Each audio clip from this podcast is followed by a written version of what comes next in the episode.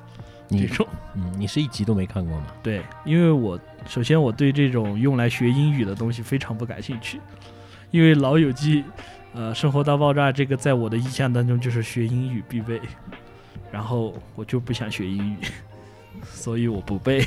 而且啊，它里面的一些笑料，嗯，一样的，可能跟南方公园，你可能没经历过那段时间，或者你不在那段时间，嗯就不好笑了。啊，就还是要跟流行当下先挂钩。嗯，就是你过了以后，你再回来看，就，哎，我笑过了，我知道，但是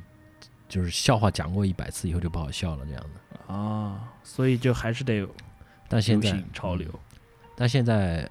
第第几季啊？第八季还是完了，就是嗯终结了嘛？这部剧，对，就以后就没有好多好多人就还挺缅怀，啊、哎，叫是缅不怀是感就是这怀种念的？海海对岸那个那个国家，他们就特别喜欢搞这种娱乐至死、流行的东西，就是以流行来娱乐大家的东西。你觉得呢？哪儿都喜欢搞吧，我我们这边也人都有是吗寂寞的嘛。就比如呢，比如说什么选呃秀走嘛，进不科学啊，选秀嘛，啊，焦焦点反弹啊，算不算？我不是，我是觉得，呃，这算一种娱乐形式吗？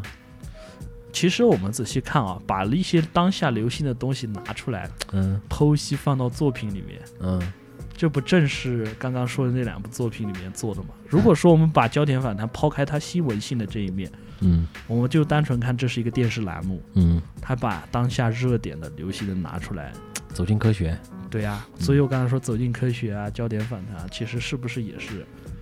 这种把流行拿过来处理一下，然后娱乐给你们娱乐的？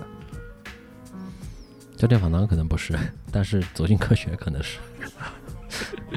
这就是走进科学这个在我们这边出场率很高的节目已经被定性了。娱乐节目，就是关键还是看它的目的是不是娱乐，是吗？那你觉得新闻这种形式它是不是娱乐？每车每天晚上七点钟你看什么新闻嘛？看什么新闻都是娱乐， 你不觉得吗？你很危险，少 年。好，但这个话题我们就留给听众朋友们自己思考之后，嗯看看能不能发个留言讲一讲你的想法。嗯，瑞迪和默克的，嗯，然后嗯在这里先提一下嘛。然后同样有一点类似于这种玩梗性质、玩流行性质的作品，但是叫《莫迪与瑞克》，他在十一月十号的时候第四季就说到能呃第三季还是第四季就能看到了。但是我我想聊一下这部作品嘛，教授是有看过吗？《莫迪和瑞克》这部作品？小小火龙推荐的，哦，小火龙推荐之后你看过吗？看过。啊嗯。然后你你个人先讲讲你你的一个感受吧。呃，我是觉得在血腥这方面可能低一些，不还挺那个的直接啊、而且呢，他的那种呈现的方式，嗯。我觉得还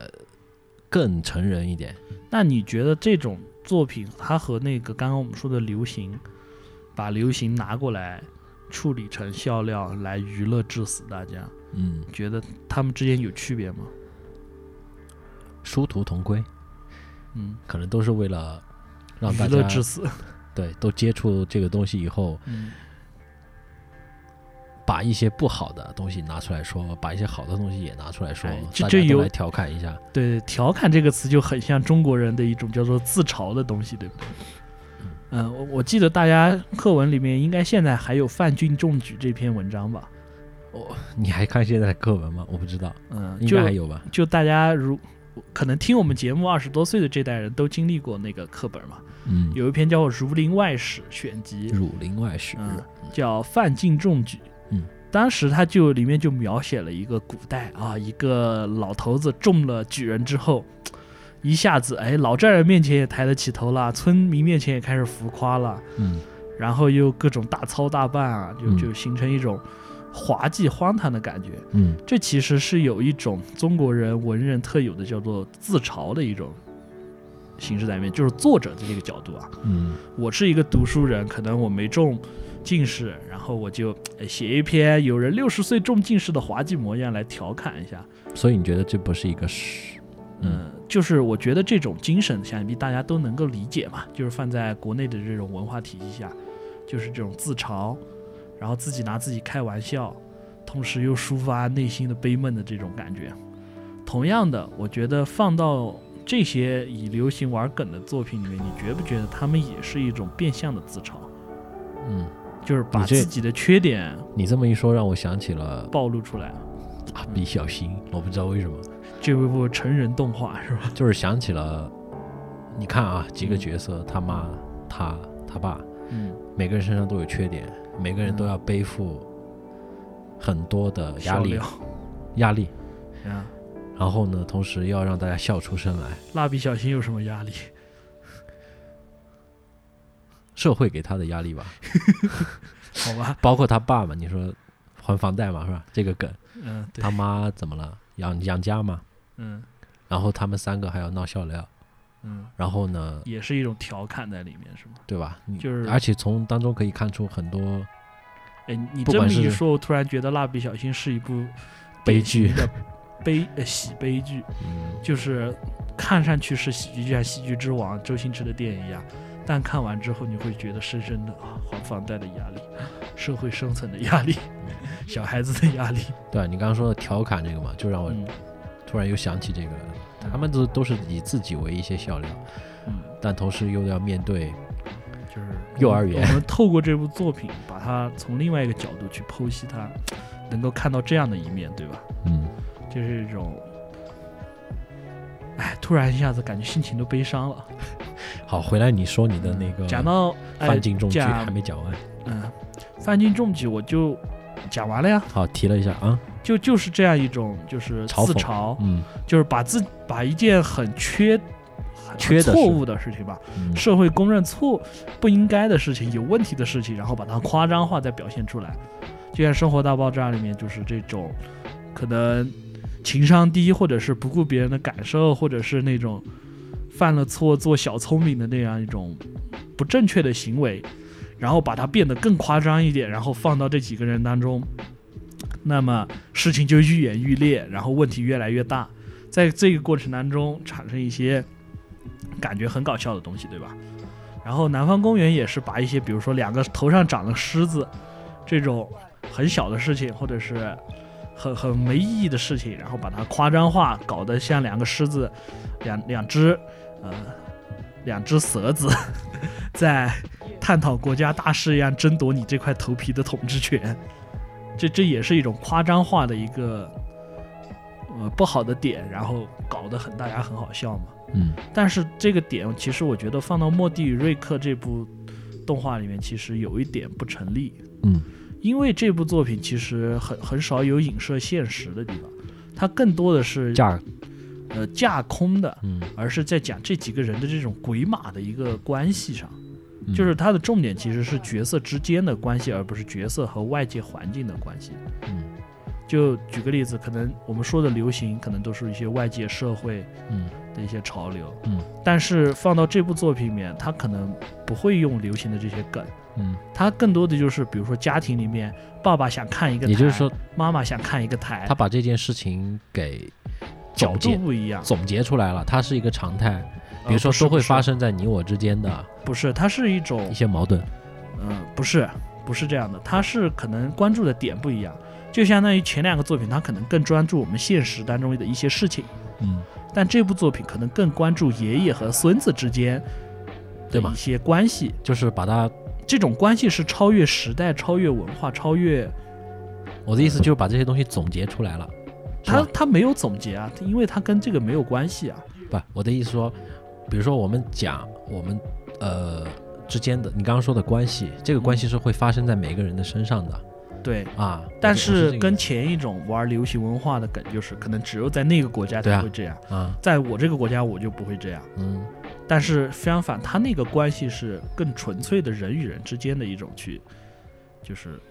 祖爷孙之间的关系，大家一起争抢电视的关系。嗯，对嘛？也就是说，这些梗其实不是过时的，而是说可能都会时不时就会发生在你身上的。会有一种对每每个人的同理的这样一种心会更多一点。嗯可能就是从这个角度上来说，他可能饰演不像我们着眼全球、 放眼世界，可能不会这样，而是回归到每个家庭、每个人的身自己的身上，嗯嗯，但相反，它就可能没有那么多的时效性嘛门槛，对，什么时候来看其实都看得懂。甚至不同文化背景下，你都能有同样的体会。嗯就比如，呃，瑞克他是一个疯狂科学家，嗯，然后后性格冷冰冰、杀人如麻的那种，嗯但是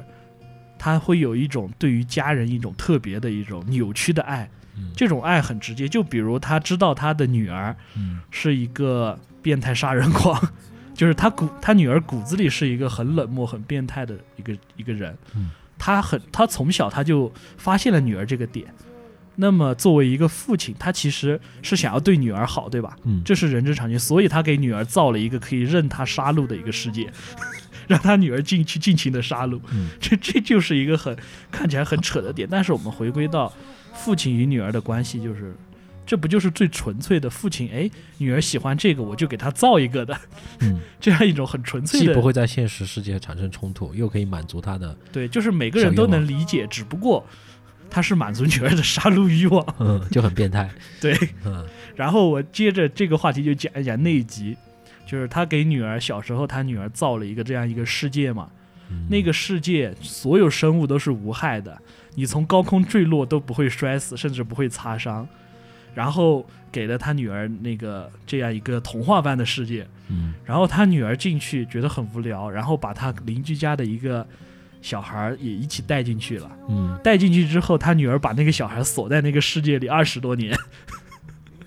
然后他就忘了这个事情。嗯然后这一集的开始是他突然想起来，我哎，好我像好像忘了什么。呃，不是，先看到一个新闻，说是哎，隔壁家那个老邻居家因为杀害儿子、藏尸什么什么的，然后被判刑，要要执行枪决了。然后他突然想起来，哎，这个名字好耳熟，好像是我以前带他的玩伴啊。然后他又，然后莫迪就想起来啊，对，他是我们家以前的邻居，嗯你们经常在一起玩，就是我在给你造了那个那个世界之后。你们就没在一起玩了。然后他突然想，哦，对，我把他关在那个世界里了， 因为小时候我很讨厌他。 然后想起来这个事情，也很无厘头。对，然后他他那个父亲就说啊，瑞克就说，哎呀，没关系，那个世界里不会有人，不会有受伤的，嗯只不过他可能饿死了。 然后就去，那我们去找一找吧，这样能帮助邻居洗头罪行。说到瑞克，我突然想起一部电影嗯《回到未来啊，就是》，疯也狂是疯狂科科学家，就是爱因斯坦那种造型的，对吧？对，就是一头银发，然后蓬松炸开的。然后做事情就是神经颠颠，突然一下子想到什么就去做那种。对，这这这特别的，我觉得特别的美国漫画的那种，呃，可能全世界对于那种科学家、聪明绝顶的人，都是爱因斯坦那个印象，你不觉得吗？就是怪怪诞，你对知道吗？就是那种感觉。就是聪明绝顶是什么样？是爱因斯坦那个样子。嗯那爱因斯坦是什么样？一头白发，然后蓬松炸裂开，嗯然后一个吐着舌头对你笑的老头儿，后面原子弹爆炸在前面学骑自行车的一个，就这样一种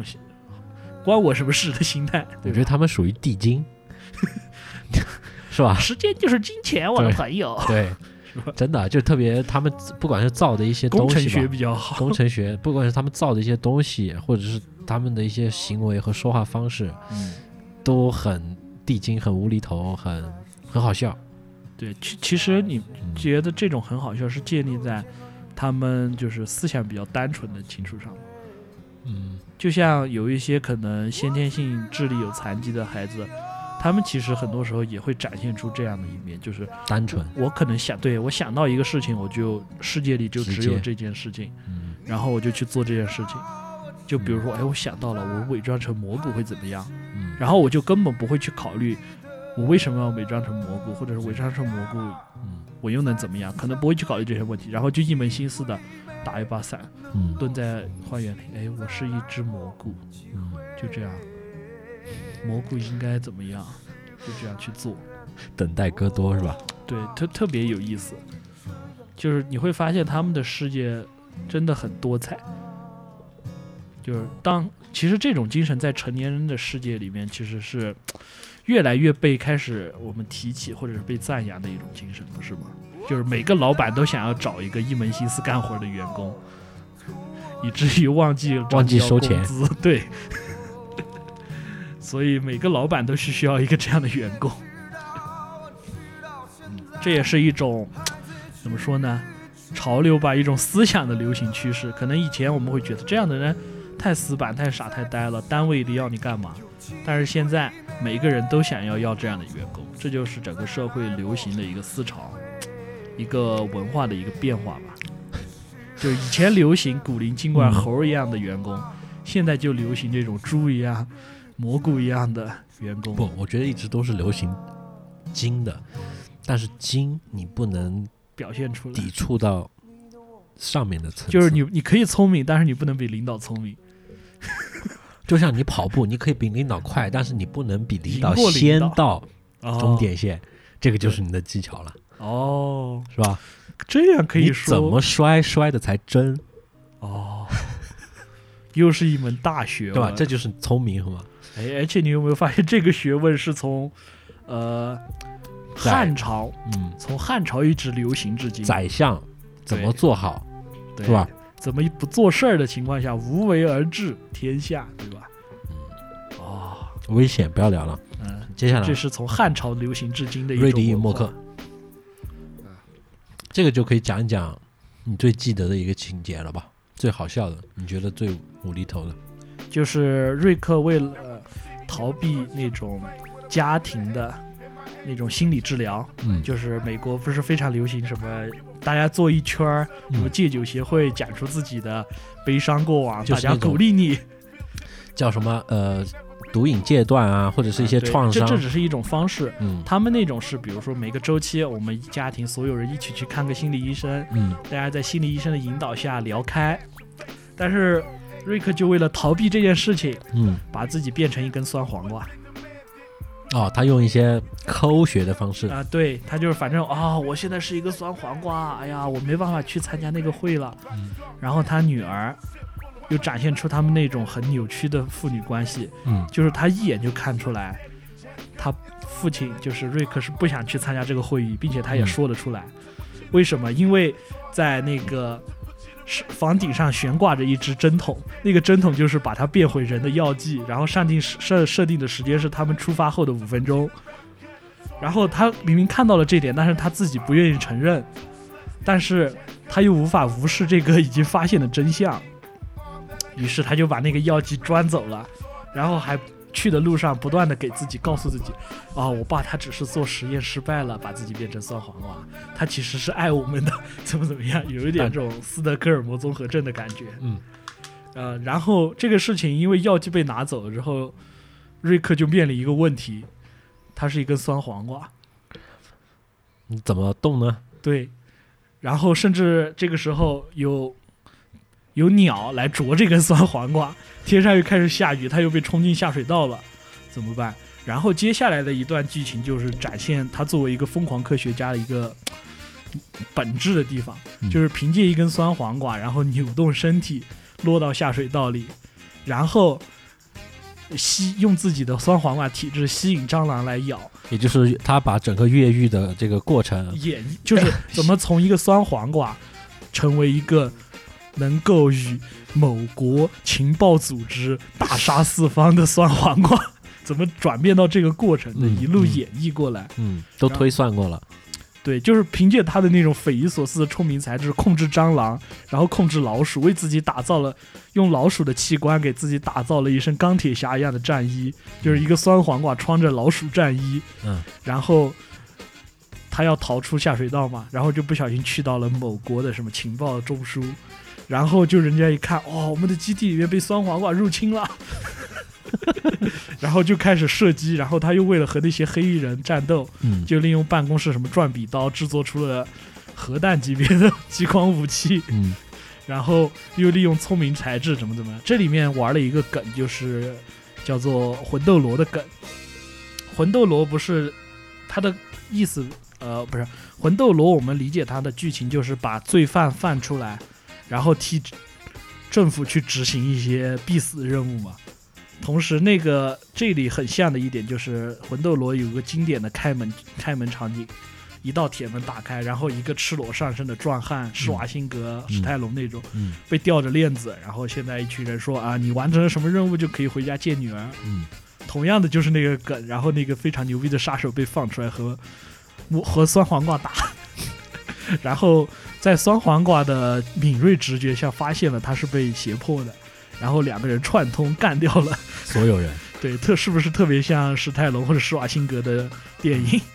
我是觉得他在这个作者啊，嗯，他的这个思维的跨度上面，你看我们光从我们现在聊的这个上面，对，这一段剧情他在这一集我就不知道到底怎么想，可能就就喝从一醉个了家庭心理医生的这样一个不情愿，嗯，然后一路到酸黄瓜，然后就铠甲战役，然后又是特工战斗，对嗯吧我觉得这可能就是一种娱乐思维方的式一种方式。比如说嗯今天我，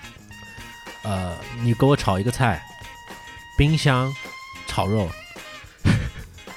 就是你我，或者是说我要让你给我讲一段故事，嗯我说盐然后你和自己去引和申，电脑，我就要这两个东西，嗯，然后你自己去引申，是吧？对，就可能会产生这样的一种效果。我觉得就是这这个，种无厘头的，或者是有一种魔幻的感觉，是吧？嗯，这个跨度让我觉得比前面几部一些流行的作品都还要好，是吧？具体的一些作呃具体的一些情节可能更有意思。当然，情节是有意思的嗯，基础，但是这种方式，这个人想这些作品的时候，这种天马行空的，嗯，让我很很感兴趣。疯狂的想为他打 call 是吗？没有，就是想更深入的去了了解一下。嗯，好，你继续讲那个嘛，最后的呃结我觉局。得最后的结局就是，就是那种有一种很英雄主义的感觉啊，两个英两个男人在一对拳，然后身不看身后的爆炸炸，然后我要回家接女儿放学，我要回去陪我女儿看心理医生， 就是一种很好美式的回归家庭的线。还是拉回来了，是吧？呃，拉回来了，然后就酸黄瓜去看心理医生。 然后这个这个时候，我觉得才是一个点睛之笔，就是嗯他连接上了为什么瑞克一开始拒绝去看心理医生，以及他们家庭整个家庭的人的一些心理的一些问题。其实心理医生是很敏锐的指出了他们的一些问题，但是结果导致的是他们全家人都在骂心理医生。其其中的理由就是，他们明明知道自己有问题，但是不愿意承认。承认，对，就像他女儿一样，他明明知道他父父亲是为了逃避，但是他一一直在安慰自己说不愿不是不是，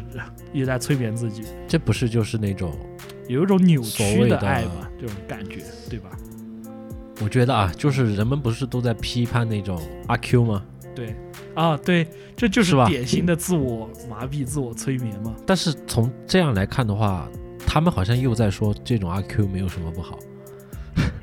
呃你觉得呢？还是说这里面就是在批判，就拿自己来做嘲讽那我种感？我觉得他就是在做一种嘲讽，仅此而已。因为我们看一部作品，它有没有定义这个东西好不好，是看它的结局嘛。嗯就是一个人做了这件事情，他有没有导致什么后果。嗯，但是这整个东西就是一个循环，就是这一这我刚才说的这段剧情，在他们整个家族过程当中存在与不存在没有任何区别，嗯哼，就是明天太阳照常升起，嗯今天他们去看心理医生，明天还是一家人互相怎么怎么样，嗯他们每个人没有任何的改变。嗯这个这个段剧情过了跟没过一样，它形成了一个类似于，嗯时间闭环，呃，不不是闭环，就是空间的，过了跳，它没有意义，因为它的开始和结局是一样的，嗯都是一一家人重在新家开里始对，嗯，所以我觉得这这就导致了它其实并没有一个善恶是非观，他就它只是是现就是调侃，他没有嘲讽，他没有评论，对他没有评论，他只是把这个东西放在这里，用这种形式演绎出来让你看。嗯啊，可以，嗯，相反的，我你你你觉得《生活大爆炸》它提出一些现象之后，它会给一个结论吗？呃，我觉得他是在一个现实的时间线里面来讲这件事情的嗯。它最后一件所事以情会不会有个结论？这样你哦哦，会有会有会有，会有一个结局，嗯高这个结局会有明显的让你知道啊，这样做是不对的嗯，这种感觉吗？嗯等我想一想啊，嗯他没有明确的说什么对与不对，而是嗯通过一个事情引发了另外一个事情，它仅仅是然后连接是在事情，讲，是你要说所谓的好坏的话，可能呃具体的讲到了一些呃，比如说我们两个之间的一些交情，嗯，呃，你教会了我怎么做人，我教会了你怎么他们是有成长的，是吗？，对，是有，我觉得是有这些相互的点在里面的，嗯，是这样的。其实《南方公园》这部作品里面，瑞迪与默克吧，啊，不，我们先回到《南方公园》嘛。嗯，刚刚说了，《南方公园》和《生活大爆炸》，它其实都是这种流行文化的娱乐致死的一种调侃嘛，一嗯种东西。南方公园》里面，它其实两种情况都有，它有一些事件会给出一个结局，嗯，让你明显的感觉到它的一个有态头度，有尾是吧？呃，嗯不是，会让你明确感觉到作者在创作这段故事的时候，他是有一个想法和态度的，他觉得这个东西好或者不好，又或者是给出一些，比如说角色会改变、会成长。嗯当然，也有一些东西它是就像莫迪瑞克一样没有结局的，嗯，所以反而我觉得是不是这样没有结局的，开放，对，又或者是开始和结尾其实是一样的，它只是演绎出这样一种现象，嗯然后具体是什么你自己去想，嗯，来的更有意思。或者说他们的思维和行事方式就不一样。就是有的人的正常逻辑就是因为有因才有果，对我今天吃了饭，吃了不好的东西，所以我拉肚子了。对，但是瑞迪默克可能是因为我今天吃了饭，我很开心，那所以我要去干嘛干嘛。所以就是它其实没有一个连接，嗯它就是我是什么样，我就是什么样，我还在这里。嗯，所以这个就联系到我们翻墙卡门一直想要强调的，对吧？无逻辑学，无逻辑世界。就是事情是怎么样，得需要你去自己判断。嗯我们的开头是哪儿？是在我们流行性那个感冒，哲学问，就是这今天又聊成了一个叫什么？就是我哲们学不要问题我们思不维要的给它总结嘛。我们的开始是因为流行性感感冒，嗯所以我们的结尾也是因为我们两个流行性感冒嗯加重了，嗯 已经撑不住了，嗯，所以今所以天要再。见是吧？对，今天节目就到这里，再见了吧？可以，今天给大家安利了两部吧。嗯、很多部吧，反正聊聊我们的对于我们的流行文化，我们口中的流行文化，对吧？就是流行性感冒。好吧，那我们像莫迪瑞克一样，哪里是开始，那我们结束的时候就回到那里，好不好？好的，那本期节目就到这里了。教授，编辑，翻墙的卡门，拜拜。拜拜。